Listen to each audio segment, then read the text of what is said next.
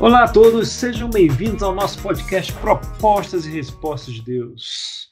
E hoje vamos discutir a relação, vamos discutir a DR, nossa a DR, a relação entre Moisés e o faraó. Teremos uma DR, hoje é dia de DR. Tá bom que para alguns de vocês isso pode não animar muito, né? Falar, hoje vai ter DR, o cara já vai desligar o podcast e sair correndo. Mas não, o nosso DR aqui vale a pena, vale a pena inspirado aqui, né, a nossa fonte é um livro do Rabbi David Foreman, The Exodus e o Almost Passed Over. Né, é uma parte do livro, o livro é sensacional. Se tiver a oportunidade de comprá-lo, ele só tem versão eletrônica, né, mas é um livro sensacional desse, desse rabino, desse mestre. A última obra dele, e a obra que eu mais gostei de todas as obras dele, sendo que também foi a única que eu li. Então, Vamos, ah, vamos falar aqui da. Bem, os, os, israelitas foram escravizados, né? Eles foram escravizados ali depois de muitos anos no Egito. A gente já falou das diferenças, né, do império, da narrativa do império é, e dos dois reinos, né, do reino do Egito e do reino Shalom, né, da paz de Deus, da harmonia de Deus. E boa parte do tempo que os israelitas passaram no Egito, eles estavam ali no império, narrativa do império. E foi uma narrativa que eles curtiram bastante, né? Goshen era uma terra muito fértil, a mais fértil do planeta, segundo o National Geographic. E eles curtiram, né? Curtiram a segurança, curtiram os alhos porós, as cebolas, as melancias que tinham lá, curtiram aquelas colheitas e, e, e com comida em abundância e segurança, o que aconteceu com o povo? Multiplicou-se, multiplicou-se grandemente, grandemente. Mas como acontece quando você está sob o comando e a narrativa do império, depois de um certo tempo, o império olha para você e fala: como eu posso ganhar mais com contigo, com o que você produz? Foi o que aconteceu com eles. Os israelitas foram escravizados, por quê? Por quê? Por quê? Porque eles podiam ser escravizados. Né? Eles estavam ali dando sopa. Era um povo inteiro dando sopa ali pertinho do faraó. Algum faraó ia ter essa ideia brilhante em algum momento, só precisavam de uma justificativa. Né? Eles, é fácil e útil. A narrativa do império é assim. Eles precisavam de uma justificativa. Qual era a justificativa? Segurança nacional, que é a justificativa para muita coisa. Né? Uhum. Segurança nacional, porque esse povo estava muito grande, eles podem ficar mais numerosos que nós. Então, em homenagem à Lei de Segurança Nacional do Egito, que era a vontade do faraó, era, era a Lei de Segurança Nacional, né? só ela. E aí ele usou essa, essa lei que era a vontade dele e escravizou o povo hebreu ali. Então, até aí, senhores, que foi o, o, o princípio, né, semente do êxodo, foi essa escravização, até aí eu acho tudo muito natural. Mas o livro de Êxodo, ele é repleto de fatos esquisitos.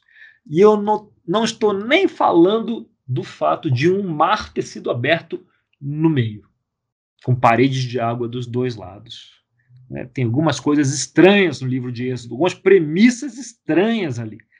Por exemplo, você nunca se perguntou por que será que o Deus, que é todo-poderoso, precisa de dez pragas para libertar o povo? Ele não é todo-poderoso, precisa disso tudo. Parece uma forma bem ineficiente, né? E fora toda a tristeza que ele causa aí no processo.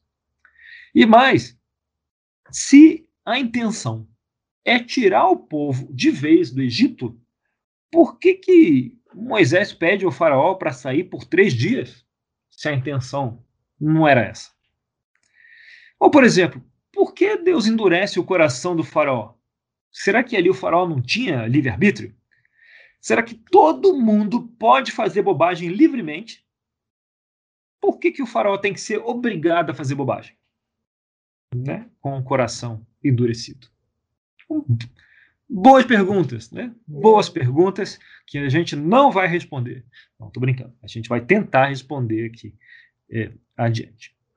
Então, havia uma missão aqui, né? Havia a missão de libertar o povo. O povo já havia crescido, né? essa era a intenção de Deus ali quando mandou o povo para o Egito. O povo ter segurança, ter comida, crescer, não se misturar com, com os povos ao redor, e se tornar uma, uma grande nação. Né? Isso já tinha é, já tinha acontecido, e aí o povo se tornar escravo era semente da saída dele. Então Deus tinha que tirar o povo do Egito, tinha que libertar o povo. Então Deus pode fazer qualquer coisa. E agora precisa libertar o povo. É só libertar o povo, então. Só que, para isso, você não pode libertar o povo assim, é, é, debaixo do nariz do faraó. Fala, faraó, olha para aquele lado lá. Olha lá no céu, coisa estranha. Aí o faraó olha para o outro lado e ele liberta o povo. Não, não, ele precisa de mais tempo. E para isso, ele precisa convencer o faraó a libertar o povo, a deixar o povo sair. Sair.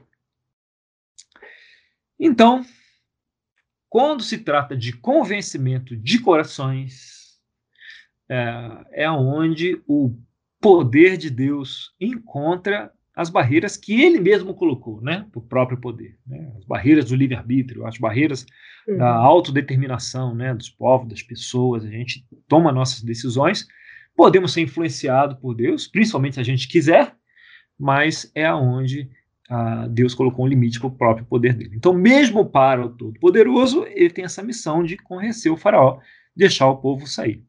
Nada fácil, né? Como é que você faria se você fosse Deus? para convencer o faraó para deixar o povo sair. O que, que você faria? Telegrama? É... Carta registrada. Eu não tenho a mínima ideia do que eu faria. Vou dar uma sugestão. Ele é todo poderoso, né? Será que, para mostrar que ele é todo poderoso, o que, que você acha dele mandar uma onda gigante ali? Pra mostrar que ele é poderoso, né? É, mas aí ia pegar todo mundo, né? Não, não precisa pegar todo mundo. Só ele precisa ser visto a onda gigante.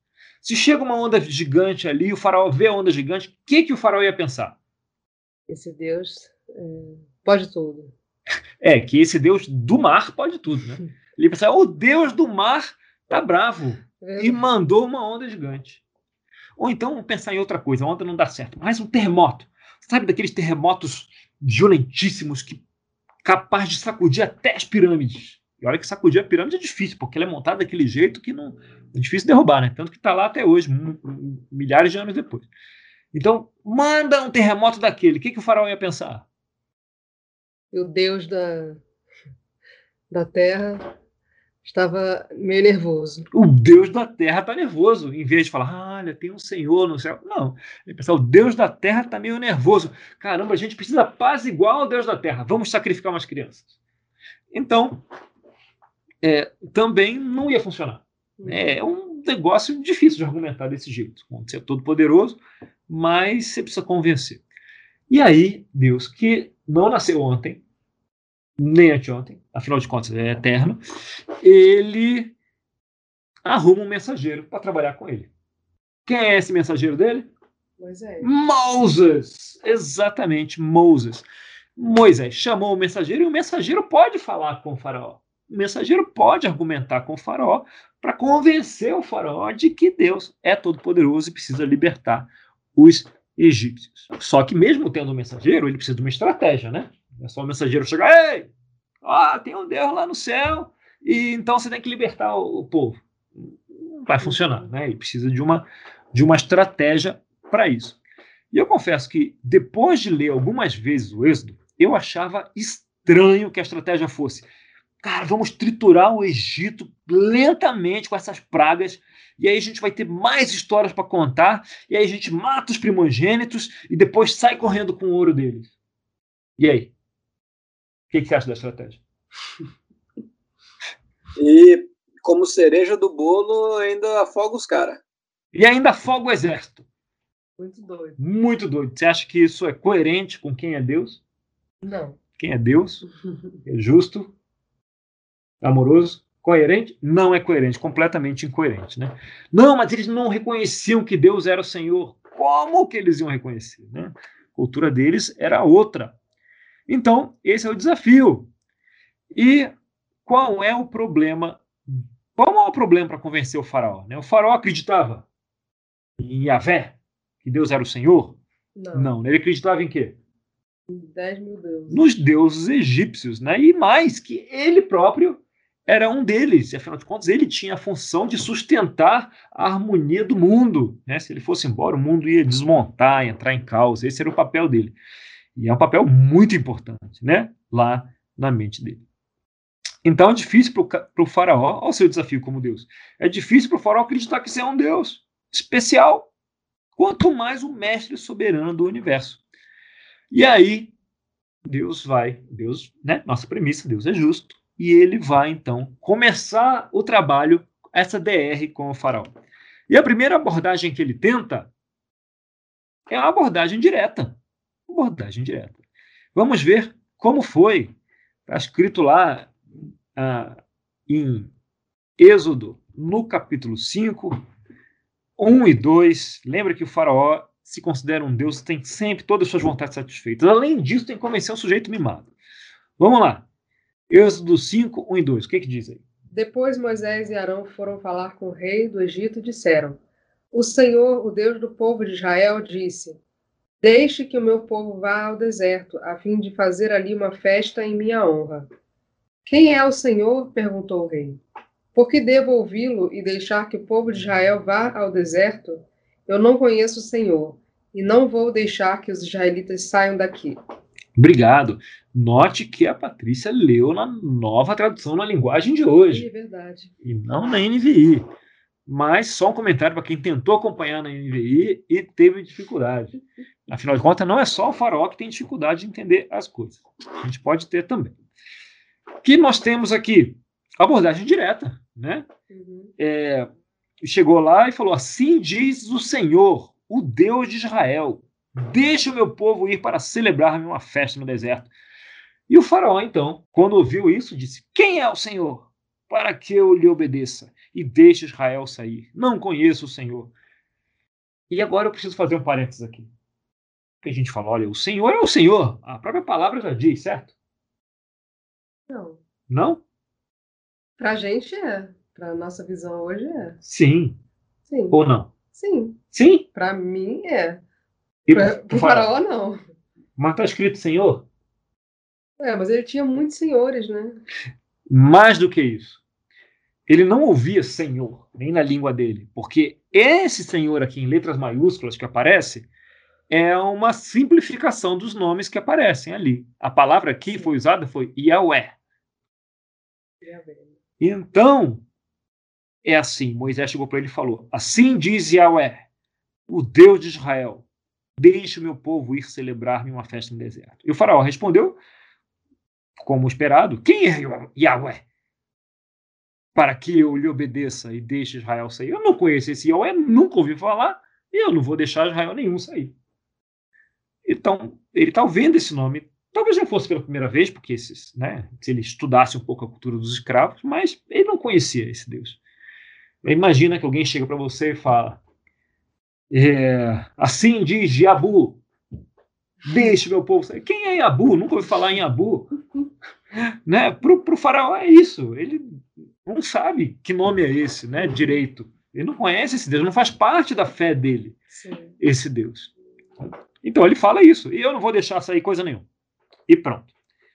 Então, é, aqui teve as palavras de Deus simples e diretas, abordagem direta. Deixa meu povo sair para celebrar-me uma festa.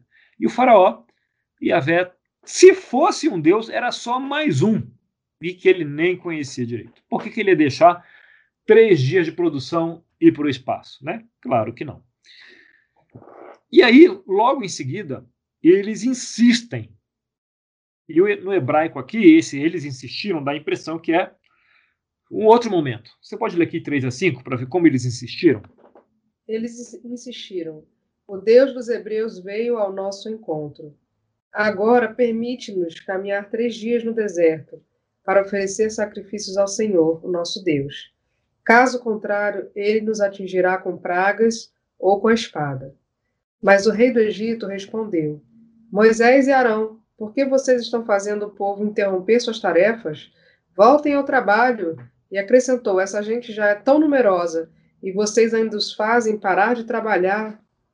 Obrigado Olha só como Moisés e Arão insistem. Isso aqui mostra que é um outro é, eles insistiram aqui é um outro momento. Né? Provavelmente eles saíram do, da presença do faraó e não sei se era outro dia, não sei se de repente eles já estavam no pátio do palácio do faraó e falavam, pô, Arão, Moisés falando, né? pô, Arão, o faraó, conheço o faraó, né? A gente passou muito tempo junto.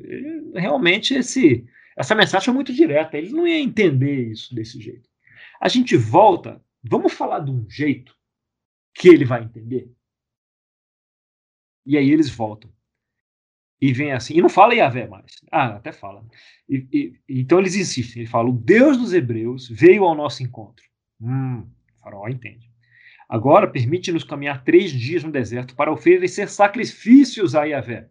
Hum, sacrifícios, ele entende. O nosso Deus, caso contrário, ele nos atingirá com pragas e com a espada. De onde veio essas pragas e essa espada? Provavelmente é o que eles, era a experiência que, religiosa que eles tinham lá, era, eram os castigos, é, que eles achavam que era o castigo dos deuses. Né? É natural, os castigos que os deuses usavam sempre, né? Uhum. Então, estão falando com o faraó de um jeito que eles acham que o faraó vai, vai entender, né? E aí o faraó entende? Não. O faraó fica muito indignado e fala, é, fica muito indignado. E como resultado disso, dá tudo errado, né? Dá tudo errado. E a situação dos hebreus piora demasiadamente. Então, veja aqui que Moisés tentou argumentar de uma forma que ele acreditava que ia ser mais fácil para o faraó, né? que era familiar na relação dos deuses com relação a pragas e a espada, né? coisas que o faraó achava que era familiar. Talvez, imagina na cabeça de Moisés, ele achasse que o faraó ia ficar com receio de um deus ensandecido atacando seus pobres escravos. Né? Afinal, essa era a forma que os deuses do Egito lidavam, né, na cabeça deles, com a humanidade. E se o faraó não deixasse os, é, eles saírem, os escravos iriam morrer, iam ser atacados, e o próprio faraó seria prejudicado. Então você vê aqui Moisés de novo com o coração certo, né, de querer fazer a vontade aqui de, da justiça acontecer, mas com métodos errados. E o faraó é, parou e mandou eles fazerem a mesma quantidade de tijolos, sem dar palha para eles. E deu tão errado que até os hebreus que tinham topado essa história de sair do Egito mandaram Moisés catar coquinho. Né? Ó, vai embora, depois que você apareceu só criou problema para gente e tchau, deixa a gente catar palha agora que é melhor do que ficar te dando ouvido. Então, a abordagem direta falhou. Né? Falhou. Deus já estava esperando que falhasse mesmo o farol precisaria ser educado. E para isso vamos então ao plano A. Em Êxodo 7, 10 a 13. Já que a abordagem direta não funcionou, vamos ao plano A. Primeiro plano, para convencer o faraó. O que, que diz aí? Moisés e Arão dirigiram-se ao faraó e fizeram como o Senhor tinha ordenado. Arão jogou a vara diante do faraó e seus conselheiros, e ela se transformou em serpente. O faraó, porém, mandou chamar os sábios e feiticeiros, e também os magos do Egito fizeram a mesma coisa por meio das suas ciências ocultas. Cada um deles jogou ao chão uma vara, e estas se transformaram em serpentes. Mas a vara de Arão engoliu as varas deles.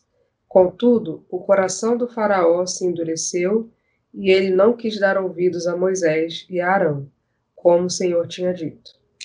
Obrigado. Você vê que ele está falando que o que engoliu as outras serpentes não foi a serpente de Arão, foi a vara de Arão. A vara engoliu as outras varas. Então, se vocês lembram da imagem do nosso último encontro, quando o faraó segurava pelo cabelo os escravos, e na outra mão dele tinha uma vara, né? tinha um cajado do faraó. E sempre que aparecia alguém em posição de poder, um rei, um chefe poderoso, ele tem aquele cajado. Né? O cajado era um símbolo de poder e um símbolo de ascendência sobre os outros. E aqui, quando a vara de Arão engole as outras varas, o que, que ele está querendo dizer aqui? Eu O poder que de o, Deus era mais. que o poder desse Deus, né, Uhum. Yahvé, era mais forte do que os outros.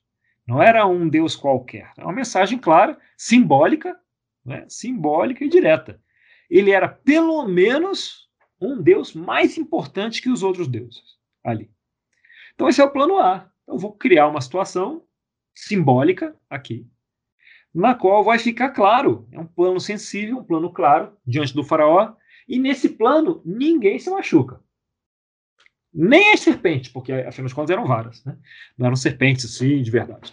Então ninguém se machuca aqui. Então o faraó aqui, se ele tivesse assim uma certa sagacidade espiritual, ele já poderia entender algo aqui, pelo menos, se ele tivesse um coração humilde. Então, o faraó, para entender, ele teria que ser humilde. E aí, deu certo? Não. Por quê? É a cabeça dura. Porque a cabeça dura, né? E o faraó não é humilde. Então, foi assim que o plano A também não deu em nada. Abordagem direta não deu em nada. Plano A não deu em nada. Ainda bem que há um plano B e há um plano C. Né? Alguns de vocês podem já estar ali com meio sorriso, imaginando que o plano B e o plano C seriam um curso com 10 aulas aterrorizantes até que o faraó estivesse de joelhos. Mas não é bem assim. Deus precisa resgatar o seu povo da opressão e tirá-lo do Egito. Mas, ao mesmo tempo, ele tem uma outra agenda aqui. Vamos espiar um pouquinho mais adiante, que a gente vai abordar na nossa próxima conversa, na segunda praga. Em Êxodo 8, aqui de 9 a 11. Pati, na sua voz suave e melodiosa, o que diz aí em Êxodo 8, de 9 a 11? Moisés disse ao Faraó: Tua é a honra de dizer-me quando devo orar, orar por ti, por teus conselheiros e por teu povo, para que tu e tuas casas fiquem livres das rãs e sobrem apenas as que estão no rio. Amanhã, disse o Faraó. Moisés respondeu: Será como tu dizes, para que saibas que não há ninguém como o Senhor, o nosso Deus. As rãs deixarão a ti, a tua casas, a teus conselheiros e a teu povo. Sobrarão apenas as que estão no rio. Hum, então, qual é a outra agenda de Deus aqui? Será como tu dizes, para que saibas que. Não há ninguém como o Senhor, o nosso Deus. Exatamente. Ou seja, o que que o faraó, o que que Deus queria que o faraó fizesse? Ele reconhecesse, né, que não haveria ninguém, não haveria nenhum outro Deus o como Deus. Yahvé. Quando vê Senhor aqui, quando a gente lê Senhor, a gente já liga com Deus e acha que todo mundo enxerga desse jeito. Mas o, o que está aqui é Yahweh, ou Yahvé. Uhum. Né? Então era o nome de um Deus. Para o faraó era o nome de mais um Deus. Uhum. Mas o que Moisés estava querendo passar aqui, olha, para que vocês reconheçam que não há ninguém como Yahvé, o nosso Deus. Então as rãs deixarão a ti. Ou seja, é possível aqui ver qual é a outra agenda? Né? Deus queria que o faraó, e em outras passagens ele fala sobre os egípcios, que os egípcios também reconhecessem a Deus como um Deus soberano, reconhecessem Yahvé como Deus soberano. E mais, é, embora Deus soubesse que o coração do faraó era obstinado, né, era teimoso, isso, por ele ser um Deus justo e bondoso, ele, Deus já sabia da dificuldade, ou talvez da impossibilidade do faraó concordar com isso. Mas isso não significava que Deus não ia dar todas as oportunidades para que o faraó pudesse reconhecer que ele era Deus e mudar o seu coração. Talvez já soubesse. Na verdade, se tem indicações que ele já sabia mesmo que o coração do faraó era obstinado e que talvez isso não fosse é, dar esse resultado. Mas, ainda assim, por ser um Deus justo, ele deu ao faraó todas as oportunidades. A gente viu aqui duas, né? Abordagem direta e uma abordagem simbólica. Nossa próxima conversa, a gente vai ver o plano B e o plano C, né? que foi o plano que finalmente tirou os israelitas do Egito. Ok? Então, até o nosso próximo papo. onde a gente vai ver as propostas e as respostas de Deus. É, é legal isso com o faraó, né? Você vê a proposta de Deus, a primeira proposta de Deus, a segunda proposta de Deus, e aí o faraó responde, e você vê como Deus responde ao comportamento do faraó. Por isso que a gente chama esse podcast Proposta e Resposta de Deus. Muito obrigado pela atenção. Até o nosso, nosso próximo papo aqui com Daniel Gesine e a voz suave e melodiosa de Patrícia do blog. Muito bem, senhores. Então a gente tem aqui a primeira parte da DR. Eu agradeço o Vinícius, porque foi graças a ele que deu a ideia brilhante de quebrar em dois. E a gente nunca pode esquecer que Deus já lidou duas vezes com outros faraós. Né? No primeiro deles também não era um santinho, não. Né? Ele pegou lá a Sara, né? É, botou lá, ficou vários, sabe-se lá quanto tempo, com Sara no, no, no harém dele. E, mas quando Deus deu uma cutucada, ele, opa, vou brincar com esse Deus aqui não. Tá aqui, toma aqui, toma presente, vai embora, não volte mais. É, ele respeitou. Né? Então, o segundo faraó, né, que foi o, o chefe, meio padrasto de José, é, também quando apareceram os elementos, né, quando ele era confrontado com alguma demanda espiritual, embora ele gostasse muito de José, isso ajudava também. Mas os faraós não costumavam ter sua vontade modelada, né? Era a vontade deles. Mas sempre que ele era confrontado com alguma coisa que não estava na vontade original dele, ele ele cedeu várias vezes, né? O, o segundo faraó, o faraó de José. Agora esse aqui, esse aqui é outro naipe, uhum. é outro naipe. Esse faraó. Então é mais difícil mesmo. E o outro elemento que, que me chamou a atenção, que eu compartilhei aqui, é o fato da gente ler o Senhor, mas não era Senhor, né? Era Yahvé, que eles falavam, Yahweh, sei lá, como eles pronunciavam isso. A gente não sabe qual era a pronúncia exata. Então, para o faraó ouvir esse nome... Não significava nada, né? Não significava nada, né? Então a gente às vezes sobe no tamanco e fala, pô, o faraó não reconhecia que Deus era o Senhor. E... Amigo, né? O próprio Deus sabia disso, que era normal que ele não reconhecesse. Tanto que ele foi tentar com um jeitinho ali, educando o faraó, né? Vai que o faraó percebe isso. Embora ele já soubesse. Só deuses do Egito devia ter uns 30. Fácil, exato. Fácil, fácil. E, e a gente vai. Vou dar um spoiler aqui do nosso próximo papo. Uh, nas dez pragas, cada uma daquelas pragas é a área de atuação de um dos deuses, dos principais deuses do Egito, né? dos dez principais deuses do Egito. Então ele vai é, enfrentando cada área ali, né? com, com o Nilo, né? com as rãs, era a área, tinha um deus para cada aquilo, para cada um daqueles pontos. Né? É como se Deus fosse derrubando os deuses egípcios, um a um. Ele falou, sou eu que mando aqui, sou eu que mando aqui, sou eu que mando aqui. E ele vai do mais fraco até o mais forte. Então é um spoiler aí para o próximo. É, mas a gente vê que não são pragas aleatórias né, que estavam à mão. Né? Existia um, um, uma narrativa né, que Deus está tentando construir ali junto ao, ao faraó e ao povo egípcio. Eu, o que eu fico impressionado mesmo, assim, eu, eu, eu não sei se eu consigo ver dessa mesma forma de, de Moisés, quando ele vai falar com o faraó, pela segunda vez, né? Que ele volta e fala, não, o Deus dos Hebreus, ele topou na gente e agora a gente vai ter que é, sacrificar no, no, no, deserto. E ele, pô, não, vou tentar fazer pela minha força. Eu vejo ele, ele sendo pedagógico com o faraó, sabe? Pensando aqui em Paulo Freire, que é, as crianças não são tábuas rasas, né? O faraó não era uma tábua rasa, ele não ia chegar lá e ia falar, não, Yahvé é, é, é, assim diz Yahvé, e o faraó ia simplesmente ia pegar assim, ah, tá, ignora tudo que eu sei, esse Yahvé aí parece maneiro, então vocês podem ir festejar no deserto. Ele, primeiro ele apresenta, primeiro faraó, eu vejo Moisés sendo totalmente honesto e aberto com o faraó, é, é isso que está acontecendo, e aí depois que o faraó recusa ele não entende, eu vejo Moisés falando assim, não, tá bom, deixa eu entrar no teu mundo.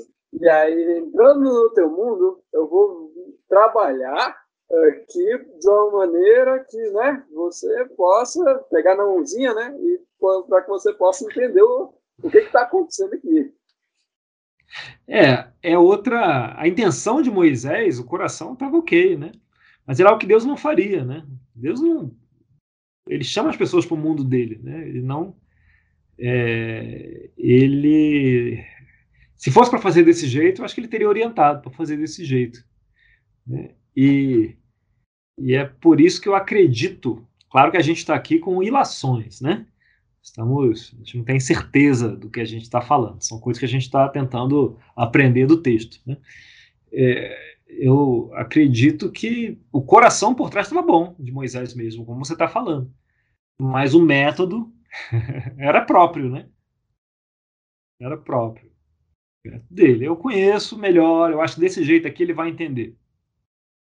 E aí, na verdade, o, o resultado ele desfaz tudo que Moisés tinha, tinha feito até, tudo que a tudo a boa relação que Moisés tinha construído com os líderes hebreus, ele tem que começar de novo.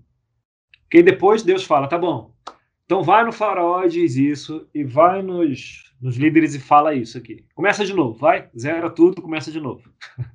Porque o, o que foi feito até aqui é, perdeu, né? Então o resultado foi bem ruim.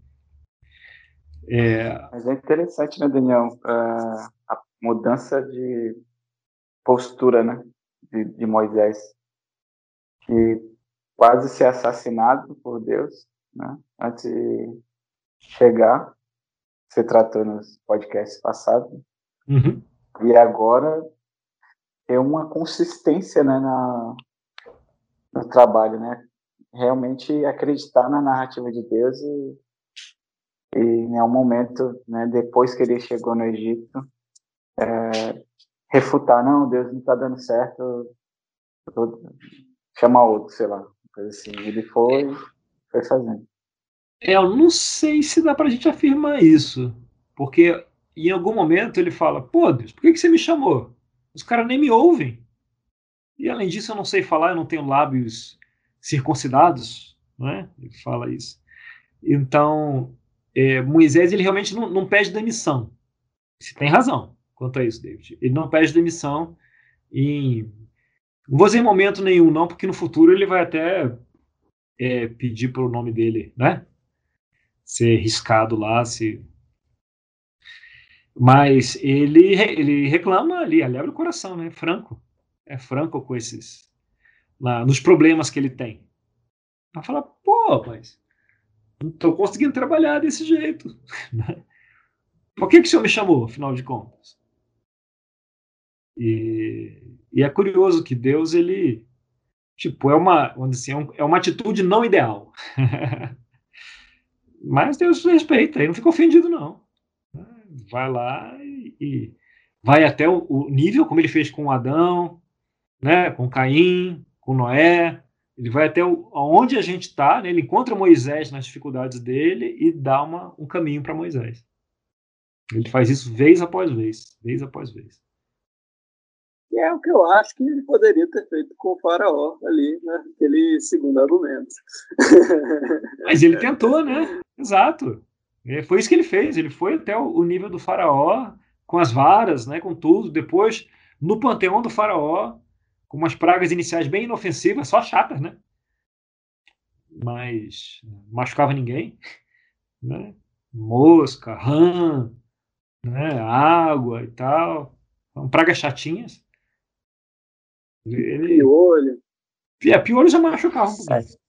É. Conhecendo um pouco é, da possibilidade né, de um, uma estrutura sem saneamento básico, eu imagino que ele é, essas primeiras ele até passava, né? Uma, sei lá, uma quantidade de rãs um pouco superior não é, na época de chuva, né? Ou uma, uma praga de piolhos, alguma coisa desse tipo, ah, que seria até fácil deles já terem vivido, né? Vivenciado. É, talvez não tenham vivido, vivido naquela quantidade, né? É, mas é, piolhos, com certeza, isso não era algo estranho para eles. Eu imagino que não, que não seja. Né? Ainda mais pior de gato. outra coisa que me chama a atenção é, é a questão do, do das, das, varas, né? Como você trouxe, é uma vara engolindo a outra, né? E aí aquela aquela né? aquela história de que o o cara o, o sábio aponta para o céu e o, e o tolo olha para o dedo, né? Porque enquanto uma vara engole outras varas, o faraó estava preocupado, não, a gente conseguiu fazer serpente também, então a gente está bem. É. O, eu vejo essa, essa questão de Deus olhando para e, e mostrando para o faraó o que, que é o monoteísmo, né? Porque a gente costuma achar que a diferença entre monoteísmo e politeísmo é questão de números, né? Mas é toda uma concepção de mundo que, que muda. E a partir do momento que, se, que Faraó entendesse que existe só um Deus, né? Ele obrigatoriamente teria que se pôr no lugar dos hebreus, porque estava todo mundo nivelado ali. Então não faria sentido. Ia ser uma, uma parada que, que talvez ele até entendesse que estava sendo injusto com talvez seus irmãos, né? Afinal, se é só um criador, então ele também é criatura, né? Ou seja,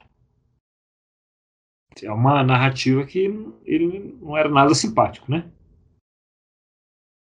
A essa narrativa. Sim. Muito bem. Algo mais, senhores? É interessante, é o que eu falo sempre para você, a relação do pessoal do, do Antigo Testamento com Deus é muito, muito estranha. Mas, mas é legal, é legal as lições que ficam disso, né?